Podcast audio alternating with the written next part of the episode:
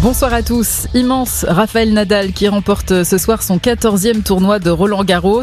L'Espagnol s'impose face au Norvégien Casper Ruud, très fébrile lors de ce match.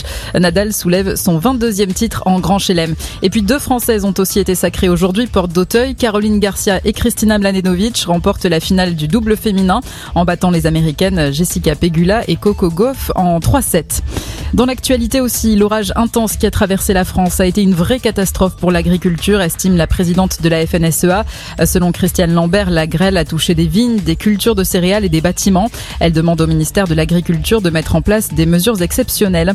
À Rouen, une personne est décédée, une femme âgée d'une trentaine d'années emportée par les eaux. Trois policiers placés en garde à vue à Paris, soupçonnés d'avoir blessé deux personnes hier dans le 18e arrondissement. Touchés par balle, le conducteur et la passagère ont été hospitalisés dans un état grave. Les occupants de la voiture avaient refusé de se soumettre à un contrôle alors que l'un d'eux ne portait pas de ceinture. Le véhicule aurait foncé sur les agents. Les policiers sont entendus par l'IGPN et visés par une enquête pour violence avec arme par personne dépositaire de l'autorité publique. Nouvelle fusillade aux États-Unis. Trois personnes sont mortes et 11 blessées à Philadelphie, à l'est du pays. Plusieurs individus ont tiré dans la foule dans une rue très fréquentée. Ce drame intervient quelques jours seulement après la tuerie dans une école du Texas où 21 personnes sont décédées, dont 19 enfants.